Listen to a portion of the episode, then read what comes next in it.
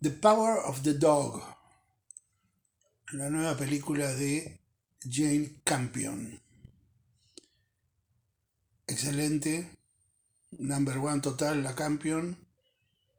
La película es, es, es un homenaje a la sutileza de la dirección, de la escritura, de la actuación. Realmente no, no, no es difícil encontrar películas tan bien hechas. Sí, sí, sí, sí. Eh, a mí me sorprende cómo usa las mínimas palabras justas para que vos te des cuenta qué es lo que está pasando, ¿no? Todo el tiempo. Es impresionante la economía narrativa que tiene en esta película. De lo más impactante. Porque de alguna forma el drama que desde entrada se ve perfilar, o sea, que no te agarra por sorpresa, sino que es como que todo se preparara, ¿no? Para eso, se vuelve como más, más hondo, ahí como, como que retumba en un vacío, ¿no? En, en, esa, en esa falta de palabras, en ese lugar desierto. Es muy impresionante. Estéticamente es increíble como cuenta la historia. Sí, la, la, el nombre de la película, The Power of, the Dog, en determinado, en determinado, momento nos muestran que se trata de una cita bíblica, aunque no, no, no, no llegué yo a ver de qué, de qué libro de la Biblia. Pero es una cita bíblica, bíblica que incita, que invita a liberarse del poder del perro.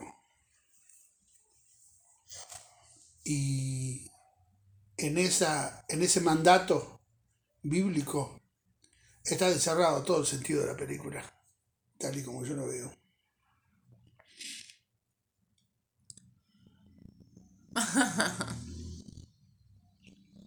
Sí. Incluso este señor que no me acuerdo cómo se llama, que hemos visto en otras películas, el protagonista. Cumberbatch. Ahí va. Acá está fantástico, es la primera vez que lo veo bien en un papel. Quizá porque él es medio lacónico, no sé, pero...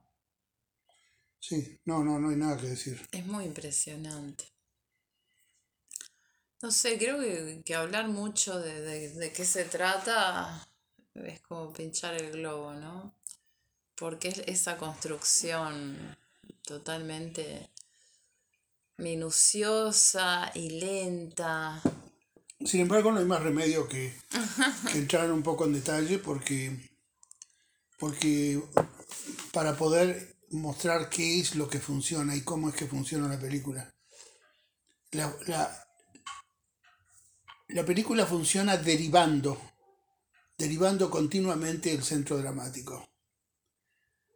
Al principio de la película parece razonable que el centro dramático es la relación entre los dos hermanos. Sí. Luego... Pero nunca sabes exactamente por qué, nunca se explica por qué. No, pero al final de la película tú te das cuenta por qué. Y el mandato bíblico te dice por qué.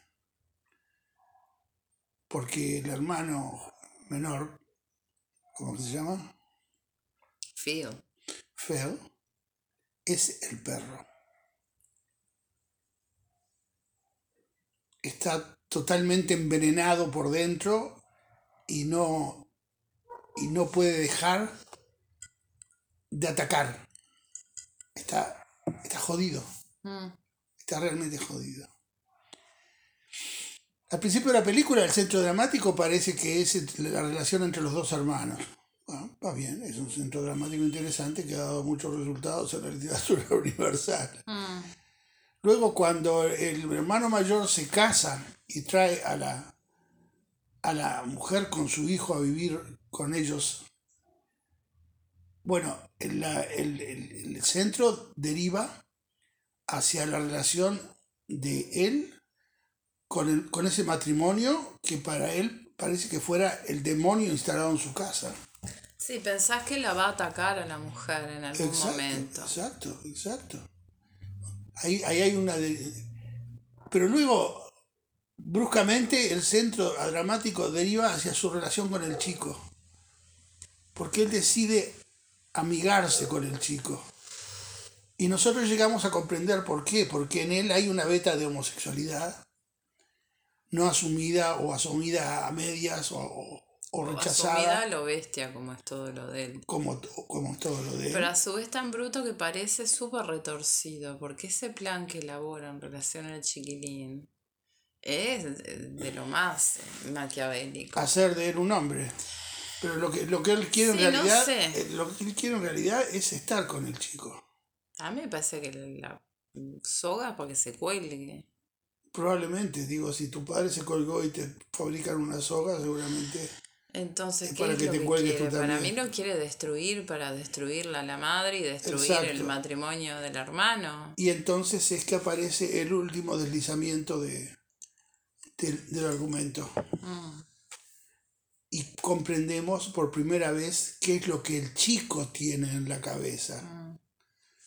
Durante toda la película ha sido mostrado desde lejos como un chico sensible, afeminado, esto, aquello, pero ahora sabemos qué tiene en la cabeza. Mm. Él corta cuero de la vaca muerta de Anthrax y él pone ese cuero a contaminar los tientos con los cuales va a trabajar el otro que tiene la mano lastimada.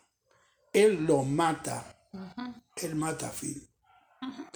Entonces cumple con el mandato, liberarse del poder del perro. Es, eh, Y lo mata de una manera bien truculenta, ¿no? Porque Sí. las escenas están como que están a punto de, Sí. de irse uno encima del otro, sí, pero lo está matando. pero lo está matando, cumpliendo con el Y después vos no sabés, porque hay un corte, hay una elipsis, pero no pensás que se acostaron. Y no, porque si no, este también estaría enfermo. Y no es el caso. es tremendo. Es tremenda, es Mm. porque, porque es, es bien, bien artera la película, va derivando, tiene Mm. el sistema de la deriva. Te deriva de un nudo argumental a otro nudo argumental a otro nudo, hasta que al final te muestra dónde está la pelotita.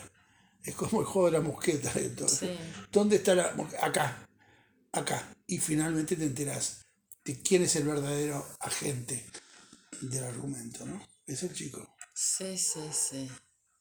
Y finalmente libera a la familia del mal, además. Wow. Los libera a todos. Sí, en ningún momento sabes por qué este Phil es un perro rabioso. No, nunca se te explica por qué. Pero uno puede deducir que la relación con, con su amigo, Bronco. sí, con su amigo fisioculturista y, y amante de las, del desnudo artístico, Esa pornografía gay. es, es segura- es seguramente que, que Phil fue iniciado por ese, por ese hombre que Sí, después sí. se murió y, y lo dejó ir. Solo en una situación en la cual, digo, ¿qué puede hacer? Nada. Es el perro, él es el perro, ataca a todos. ¿Y qué es lo que era capaz de ver en las montañas que los demás no veían? El perro. El perro que ataca. Y el muchacho lo pudo ver. Y el muchacho lo ve enseguida. Eso ya le gana la cabeza. Ya, Qué historia dura, ¿no? Sí, es una historia muy bien escrita, muy bien escrita y como tú decís, puesta en escena en el vacío, Sí. para que tú veas los movimientos, la mecánica del argumento, no trata de engañarte, te muestra todo con absoluta claridad. Sí, que no te distraigas con No- pavadas, ¿no? no te distraes Ta, con, con nada. Nada. No, no, no tenés con qué. Sí, realmente, bueno, ni, ni, ni hablar, este, habrá que organizar un, un ciclo campeón. Un ciclo cambio.